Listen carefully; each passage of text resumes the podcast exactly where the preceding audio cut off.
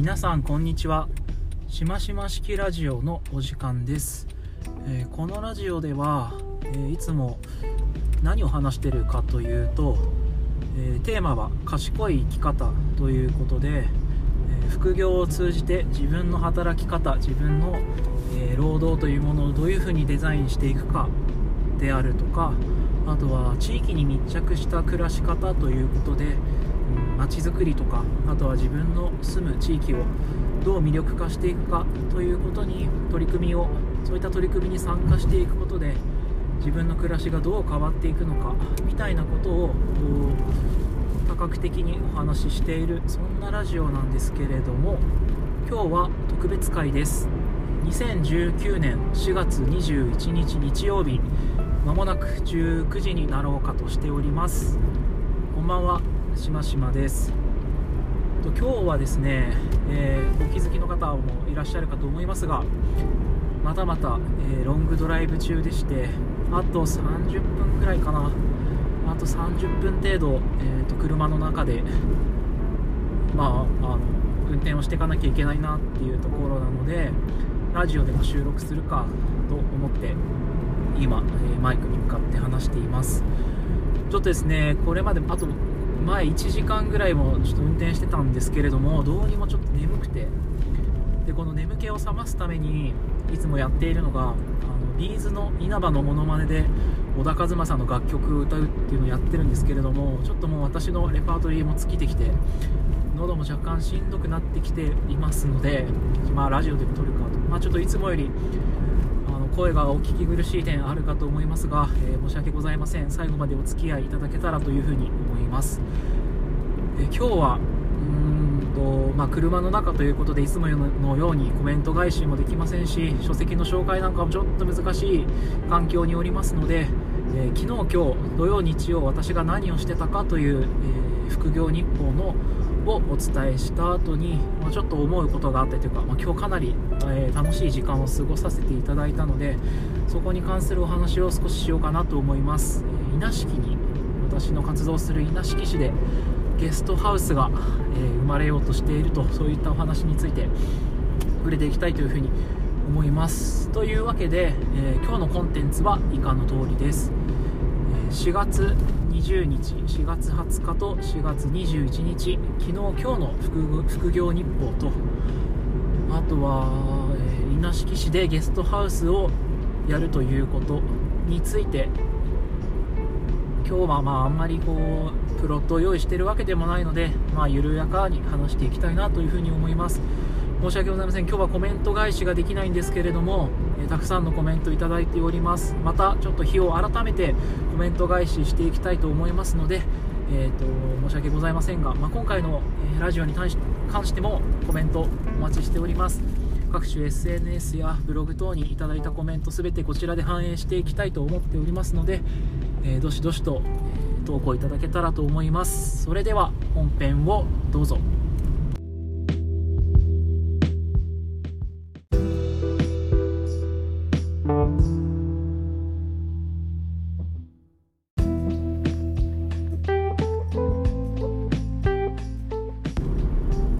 ここからは2019年4月20日21日の副業日報をお届けします。と言いたいところなんですけれどもこの土日はそんなに仕事っぽいことをやってないんですねえっ、と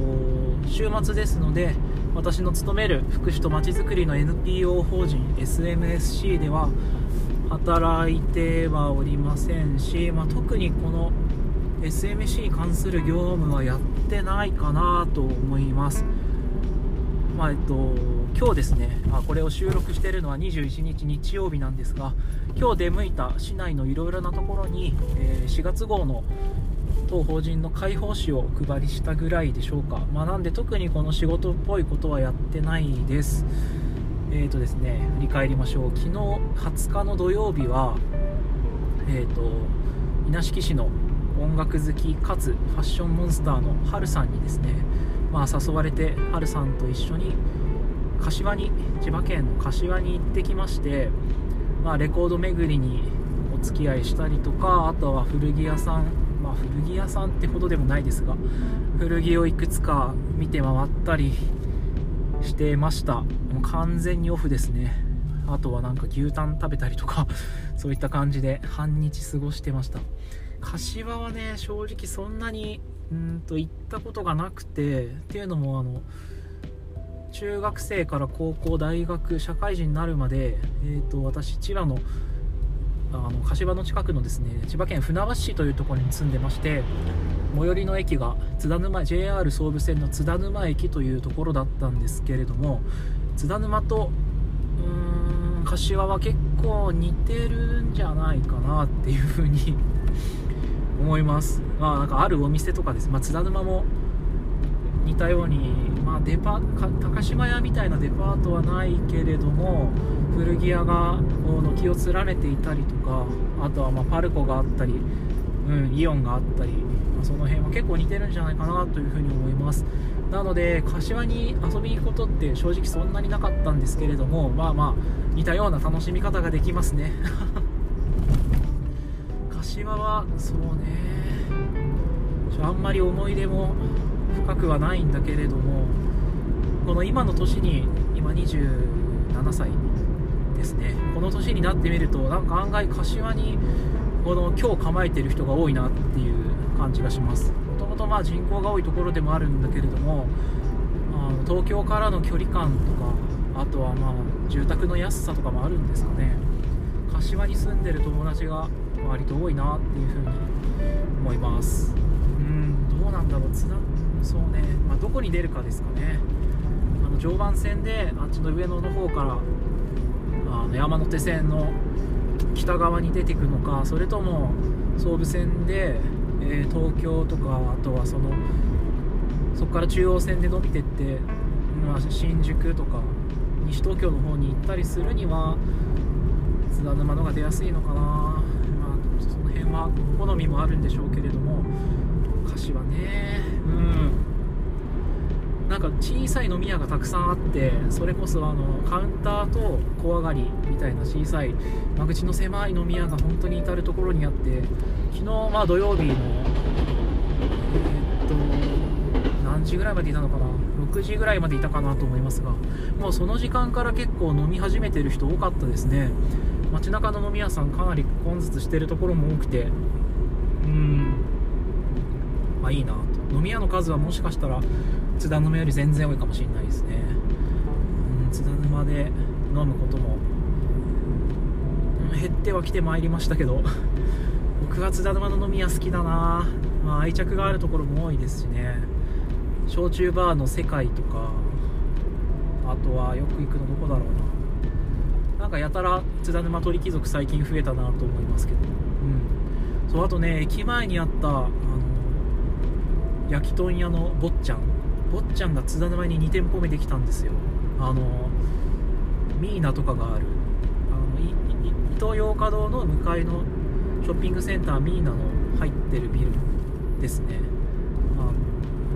一進学院っていう塾があってそこに私中学校の頃通ってたんですけれどもそこの1階部分が僕らの時ミスドがあったのが、うん、と今日高屋になったのか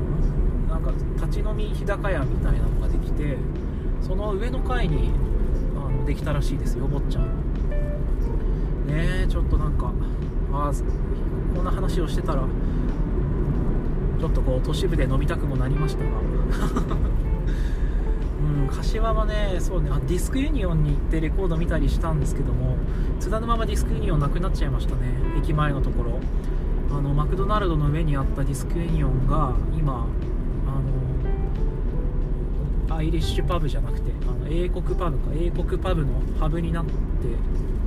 もうどんぐらいだろう23年もっと経つのかなもう45年ぐらい経つんでしょうかねハブができてそこにディスクユニオンがあって高校からバンドを始めた私はよく行ってたなって思いますね、うん、レコードは買ってなかったけど、まあ、当時 Apple Music とかもなくてうんと TSUTAYA がねちょうどできたぐらいだったかな駅前に。でもこうなんかマニアックなやつとかライブバージョンの CD とかがあんまりなかったんでそういったこう掘り出し物を探しに行く感じでディスクユニオン通い通い詰めてたなと思います。うん懐かしいね。津田沼ね。ちょっとまあ柏の話じゃなくてディスクユニオンじゃない、えーと、津田沼の話ばっかなっちゃってますけども。あのその駅前の今はハブがハブがある。で1階にマックがあるところのあの隣に駅から向かうと奥側にあのラージャっていうインドカレー屋さんがあってそこにめっちゃ行ってたのを覚えてますね。なんか大学生とかそう高校大学ってやたらインドカレー食べてたような気がしますね。津田沼だとラージャに行ったりとかあとはパルコの上にあるなんだっけなマントラだったっけな。そんな,、まあ、なんかカレー食べ放題の店があってねそこもなんかいやインドインド系とかネパール系の方だったのかな。やられてるところがあってで大学池袋にあったんですけども池袋にいた時は、グレートインディアっていう まあそれもチェーン店なのかな、ま、いくつか池袋に店舗があってグレートインディアとかよく行ってましたね。一番行ってた大学のそばのグレートインディアもなんかワインの店に変わっちゃっててこの間行ったら。なんかすごい残念なんですけども懐かしい。いやいや。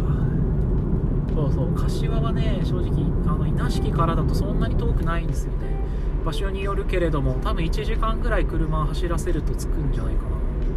駅前もまあ5600円ぐらいであの12時間とか車止められるんで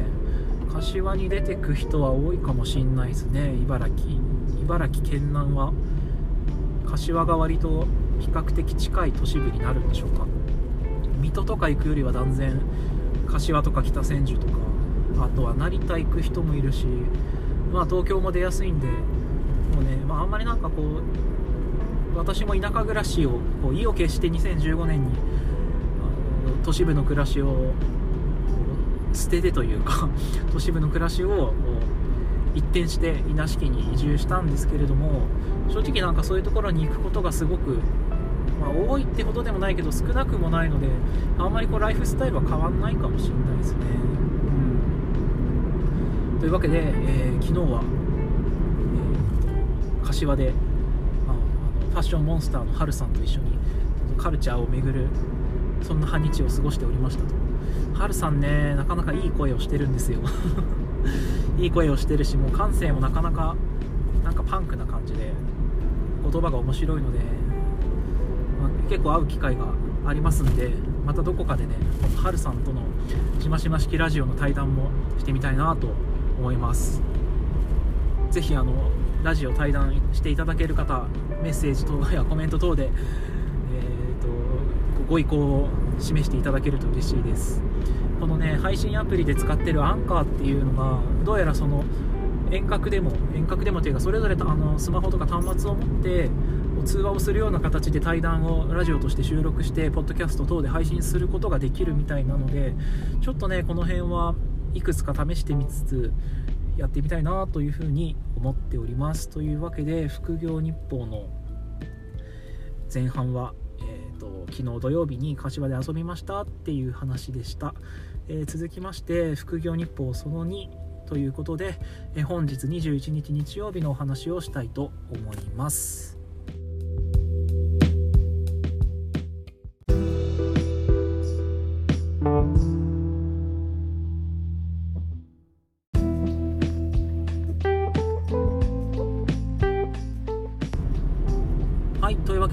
からは副業日報その2ということで2019年4月21日本日日曜日の話をしていきたいと思いますが今日も特に、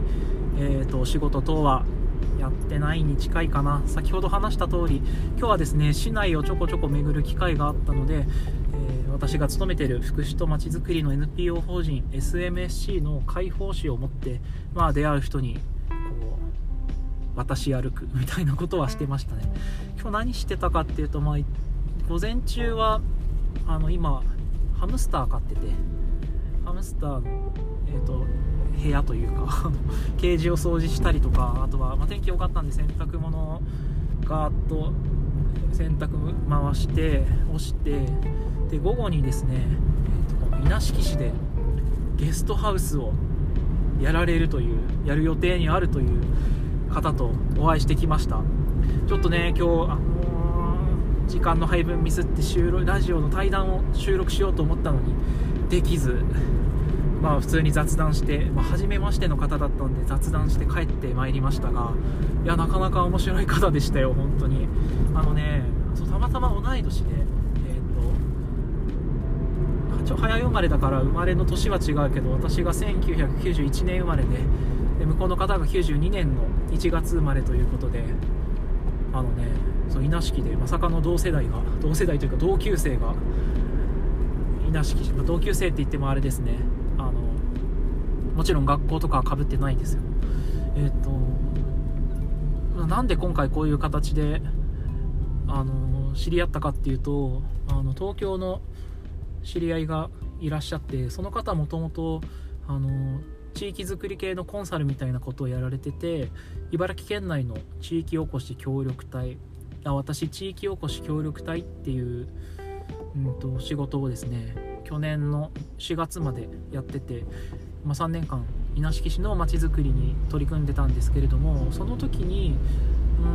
いろいろな形でサポートいただいた方が、まあ、久しぶり久々に連絡をくださいまして今度稲敷市にゲストハウスを開業する子が行くらしいからよろしくねっていうことでつなげていただいてでもそこからなんかこう何日と経たずしてその方もうなんか早速稲敷市に移住をされたんですよね、ま、稲敷市引っ越してきましたっていうことで連絡いただいて、まあ、今日会ってきたということでいやーなかなか面白い方でした、ま、そもそもね稲敷市でゲストハウスっていう、まあ、これまでなかった新しい業態が稲敷市に生まれるということで、まあ、これはなかなか完成したら大きなニュースになるんじゃないのかなと思っておりますがそう稲敷市はね宿泊できるところが結構少ないんですよねないわけではなくて、まあ、昔からやられている町の旅館とかあとはビジネスホテルも1軒建ってますんで、まあ、泊まることが無理あの不可能というわけではないですあとは私が地域おこしの任期中に作った市営のお試し住宅である羽休めという物件もありますので、まあ、まあいろんな用途の方があのいろんな形で市内に宿泊をすることは無理ではないんですけれども、まあ、特にあの僕ら世代というか比較的若い世代で、まバックパックやバックパッカーやられてたりとか自転車の旅とかライダーさんとか、まあ、そういった形でこう全国緩やかに旅をされてる方がその拠点として泊まるでそこでかつ地域の交流が生み出されるみたいな場所はこれまでなかったんじゃないかなというふうに思いますので今回ゲストハウスが稲敷にできるとなかなかこれはもう本当に革命かなと思って、え、今日はですねそこのゲストハウスの予定地となる古い古民家にお邪魔して、えそこでまあ、お話を聞いてきたんですけれどもいや古民家もねすごいですよ。実はその予定地となる古民家はオーナーさんが知り合いでして地域おこしの協力隊の任期中に何度かイベントで仲間が使わせていただいたりとか、まあ、僕自身も何度か遊びに行かせてもらったことはあって、まあ、なかなか設備は立派ですね。多分昔の地元の庄屋さんとかが住んでたんじゃないかなっていう大きな農家住宅で離れと蔵が2つぐらいあってでその母屋の作りも本当に立派でですね少し前までそこでそのオーナーさんが蕎麦屋をやってたりとかしてたらしいんですけれども、まあ、あの1年2年ぐらい前からそこは今は使われなくなっていて今に至るまで。でねまあそう使われないっていうのも非常にもったいないなとは思ってたんですけれども今回そこで、えー、とオーナーさんの つてでそう今日お会いした方ですがですねそこでゲストハウスをこれから準備していくということでいやいやもう楽しい頼もしい楽しみな話ですね。物件としてはうんかなりゲストハウスにしていくなんだろうなハードルが低いんじゃないかなというふうに感じました。以前飲食店で使ってたっていうこともあって簡単な改築というか改修工事がなされていてるんですよね。トイレがあの男性用の小便器も含めると都合2つあってお風呂もね、まあ、昔のものですけどついてますしあとはあの衛生管理責任者のパネルが貼ってあったんで、まあ、きちんとあのしっかり許可を取って蕎麦屋さんやってた形跡もありましたし、まあ、なのでなんだろうね火災系のやつとかしっかりやられてたんじゃないかな。ところどころやっぱ新しい建材使ってるのが見受けられたのでで、まあ、ちゃんと改修工事したのかなって。いうまあ、あとはそうです、ね、旅館業法とか建築基準法とか耐震のとこどうなってんのみたいなのがもしかしたら発生してくると思うんですけれどもまあでもオーナーさんと一緒にその辺はあのやられてくっていうことだったんでそこまでうん。まあ変な話資金的な心配とかもなくはないと思うんですけれどもまあ勢いだけで来たっていうわけでは なさそうです。でゲストハウスやりたいっていう話は私が地域おこし協力隊の任期中もやっぱり1年に1回ぐらいは相談があって、うん、あの茨城県がやってる茨城暮らしサポートセンターっていう移住とかの相談窓口があれは有楽町かな？にあって、まあ、そこにあの稲敷市でゲストハウスやりたい人がいるらしいっすよみたいな感じで話を流してもらったりとかあとはま直接我々のところにゲストハウスやりたいんですけどっていうことであの相談に伺あの来ていただいた方とかはまあ本当年に1人ぐらいのペースではいたんですけれどもやっぱねそのいろんなあのハードルがあって結局あの形になったものは一つもなかったんですよね。そうねハードル、まあ、例えばそのやりたい欲はあるけど物件が見つからない方とかあとは何があったかな、まあ、資金的に難しいなっていう判断をされた方とかあとまあそうねそういう形であとはそのやりたい意欲だけはあったけれども実際行動に移すまでのあのこそ行動力がなかった計画力がなかったみたいなパターンとかもやっぱいくつかあってそうですねなかなか難しいところはあったのかもしれないですけれども今回のお話は、まあ、そのこれまでの話に比べると格段にあの角度の高い計画になってるのかなと思いますのでいや今から本当に楽しみですね。うん稲敷でゲストハウスっていうそのビジネスモデルが成り立つかどうかなんですけれども、まあ、その方単身で来られてて、まあ、今日のお話の中でも、まあ、失いもの 失うもの全然ないっすみたいな感じでおっしゃってたのとあと自分自身がバックパッカーで旅の経験があったりもするので、まあ、どんなものを作ったらいいのかとかあとはそこに地域の交流とかあとは地域のうーん何て言うんでしょうね体地域体験のプログラムをどういう風に組んだらいいのかみたいなところは、まあ、もしかしたらイメージがあるかもしれないのでその辺はすごく楽しみにしております。でまあ私としても稲敷がこう少しでもまあ、いろんな形で良くなればいいなってこの 街が良くなるっていうのはいろんなそれこそ価値観あると思うんですけれどもで街にこう一つ宿泊できるところができてっていうのは面白いなって思いますので、まあ、ちょっとこれからも定期的に応援をしていきたいなというふうに思ってます。そんなにすぐにあのできる話ではなさそうでしたので今後まあ緩やかに楽しみにしていただきつつまああの直近何度か会えそうな機会があるのでその時にまたラジオにですね、まあ、今回次回こそ対談できたらいいなと思っております。というわけでえーと、副業日報その2、えー、本日21日日曜日の、えー、副業日報は稲敷市でゲストハウスをやりたいという方と会ってきましたというお話でした。